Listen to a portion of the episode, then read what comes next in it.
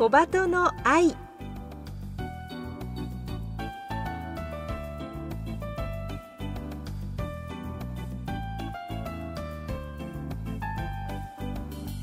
小鳩の愛ポッドキャストまたはラジオクラウドでお聞きの皆さんこんにちは。日本テレビアナウンサー杉上幸恵です。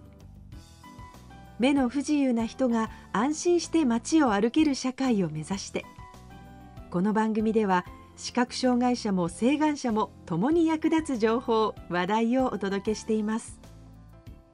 ラジオ日本では毎週土曜午前8時15分から KNB ラジオでは毎週日曜午前7時15分から15分番組として放送しています。このポッドキャストではゲストの方へのインタビュー部分のみ抜粋してお送りします。本放送と合わせてこちらのポッドキャストもどうぞお楽しみください。それでは小鳩の愛ポッドキャスト今週もスタートです。今日は障害者と健常者の方が共に山歩きやハイキングを楽しむ団体富山三つ星山の会の活動をご紹介します。ここからは富山三つ星山の会副会長の上澤純一さんにお話を伺います。上澤さんよろしくお願いします。よろしくお願いします。富山三つ星山の会は1999年に創立。視覚障害に限らずすべての障害者を対象に子どもから大人まで多くの方に富山の自然に触れてほしいという趣旨のもとに生まれました。山登りはもちろんボルダリングパラクライミング。冬はスキーなどさまざまなスポーツをみんなで楽しんでいらっしゃいます。さあ上澤さん。はい。現在の在籍メンバーは何人くらいいらっしゃるんですか？現在三つ星山の会の在籍メンバーは約170名くらいです。結構いらっしゃると思うんですが世代というのは幅広いんですか？世代は幅広くてあの子供からええ。大人本当ご高齢の方まで様々です。であの障害の方もええ。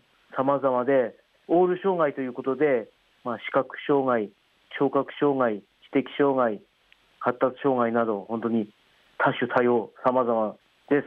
そうなんですね。はい。すごくじゃあ多彩なメンバーではい。活動されているとはい。いうことなんですね、はい上澤さんご自身も視覚障害の当事者でいらっしゃるということですが、今の見え方について教えてくださいえっと、現在、私は全盲です。両眼とも視力がなくて、あの光も全く見えない状況です。ああ見えなくなったのはいつ頃からですか？見えなくなったのは、あの小学校6年生なんですが、生まれた時は未熟児で生まれました。ええ。で、未熟児網膜症と診断されて、小学校6年生までは視力が右側が0.04ありました。ええ。でも小学校6年生であの網膜は剥離になって視力が低下し全盲になりました。なるほど上澤さんがこの富山三つ星山の会に入られたのはいつどんなきっかけだったんですか？2006年の春に三つ星山の会に入会させていただきました。でそのきっかけですが、はい。あの当時の盲学校の先生に勧められて入会しました、それは先生はこうなぜ上澤さんにお勧めしたんですか？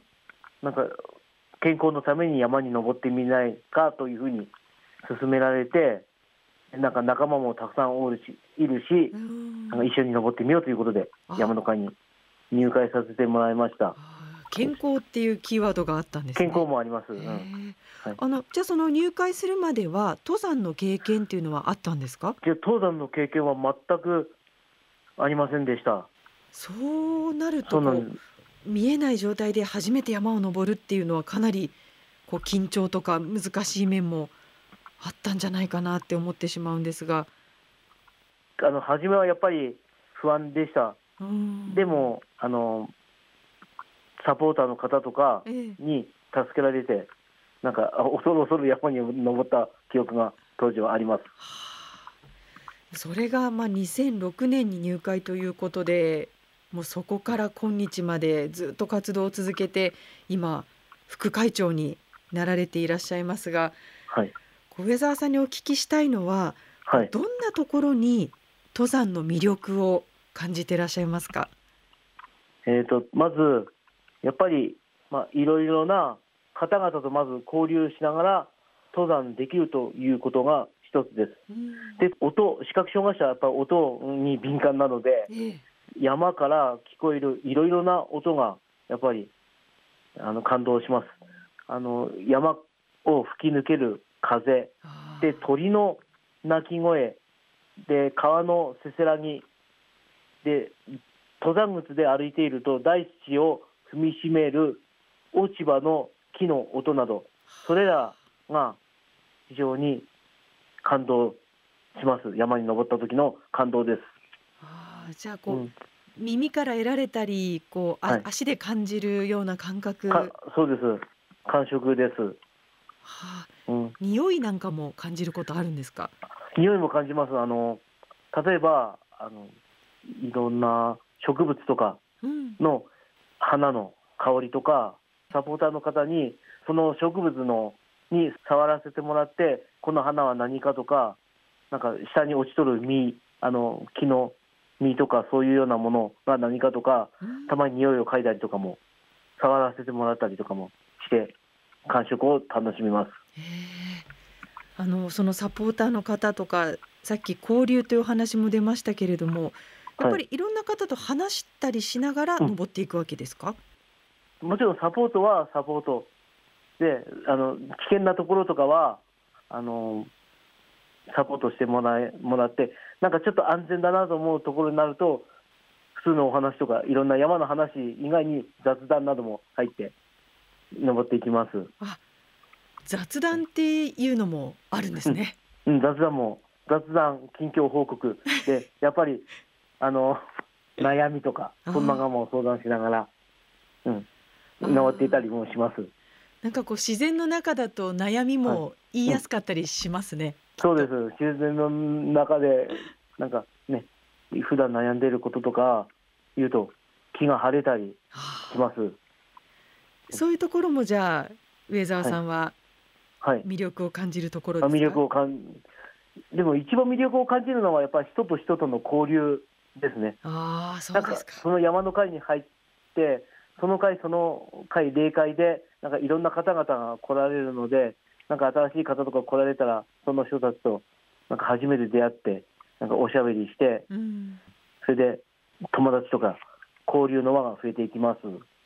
そうかじゃあこう人と人との交流っていうことがこう山を登っているととてもスムーズというか、楽しみの一つはいになるんですね。そうですね。人と人とのつながり、これが大切にしていることです。あの上澤さんももちろんそうですけれどもこう見えない方が山に登る時っていうのはこう安全に登るためにこうどういうふうに登ってらっしゃるんですか？まずサポーターが前後につきます。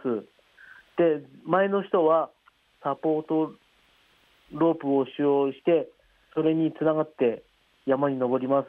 で、まあ、リュックとかそういうところにサポートロープを引っ掛けて、山に登っていきます。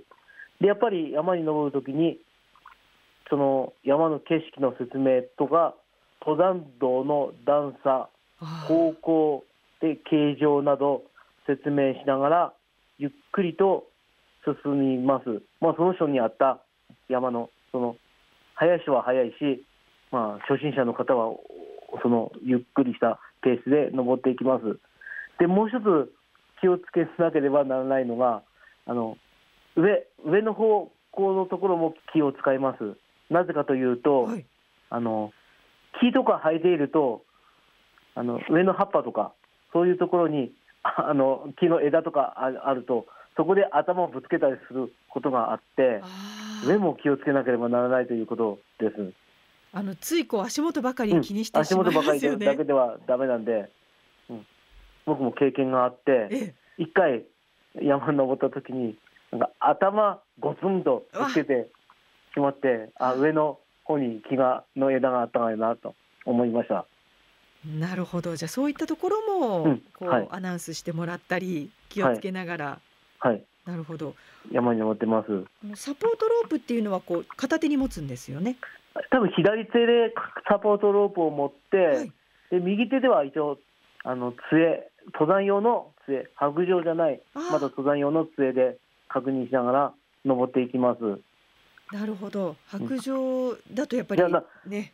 折れたり全然違うので、登山用の杖それぞれ持って登っていきます登山用の杖は西岸の方も。多分普通のね洗顔の方も、うん、持たれると思うので思います。じゃあこう前後にサポートの方ついていらして、はいそこでも上澤さんやっぱり会話をはい楽しまれるんですか？あの急坂とかええ。ちょっと危険なところは、岩とかそういうところでは登山に集中してちょっと緩やかになったところとかは雑談とかしてうんなんかおしゃべりしながら登っていきます。なるほど。